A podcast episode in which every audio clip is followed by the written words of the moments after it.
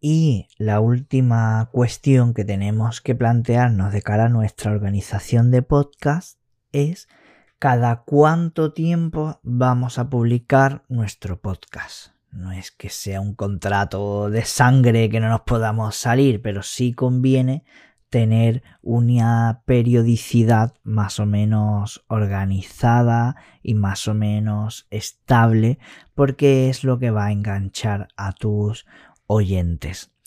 Puedes publicar, hay gente que publica cada mes, hay gente que publica dos veces al mes, hay gente que publica cada semana, hay gente que publica dos o tres veces en semana y hay gente que publica eh, de lunes a viernes, hay gente que publica de lunes a domingo todos los días de su vida. ¿Vale? Entonces, en función de la temática, en función de tu pasión, en función de tu objetivo, en función del público a quien va dirigido, tienes que establecer ahora entonces cada cuánto vas a publicar. Tienes que ser sincero contigo mismo. Tienes que saber que al principio, cuando publiquemos, no te va a escuchar nadie. ¿vale? Porque lógicamente es como si tú ahora, pues, eh, como todo en esta vida, tú ahora escribes un libro, lo pones a la venta y alguien va a comprar un libro.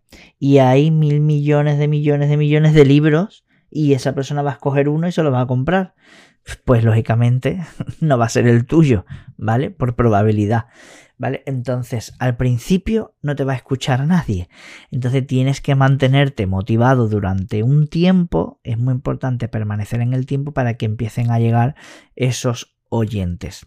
Así que no empieces ahí con mucha energía a tope y después dentro de un mes abandones el podcast, porque entonces no te va a funcionar. Entonces, sé honesto contigo mismo, contigo misma y eh, establece una periodicidad.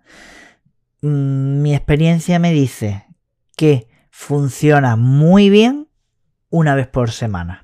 Pero eso es un curro bastante grande en función de la situación personal de cada uno de cada una, si somos estudiantes, y si somos trabajadores, si tenemos familia, si no tenemos, si tenemos pareja, si no tenemos, si tenemos hijos, si no tenemos, cuánto tiempo dispongo, ¿vale? Cada uno tiene que establecer esa, esa, periodicidad, ¿no? Pero bueno, es importante ser fiel a tus oyentes una vez que los tengas y no los, y no los abandones. Así que piénsalo, ¿vale? Y entonces, ya que hemos respondido a todas estas preguntas, te voy a dejar ahora en la siguiente clase un cuestionario y de lo que se trata es rápidamente respondiendo unas preguntas y poniendo por escrito, ¿de acuerdo? Eh, todas estas preguntas que hemos ido planteándonos a continuación para que ya tengamos claramente por delante en un papel qué es lo que vamos a hacer. Y esto es importante tenerlo siempre presente como hoja de ruta a la hora de elaborar nuestro, nuestro contenido. Acabamos, por tanto, este previo, ¿de acuerdo? Y ya vamos a ir un poco ya a la práctica. Vamos a ir, aunque tenemos todavía que seguir organizándonos y seguir respondiendo algunas preguntas, pero ya vamos a encaminar, ya que sabemos lo que queremos, hacia dónde vamos, en qué temática, periodicidad y hemos respondido esas tres, cuatro preguntitas importantes, bueno, pues vamos a ir poco a poco lanzándonos a cosas más prácticas.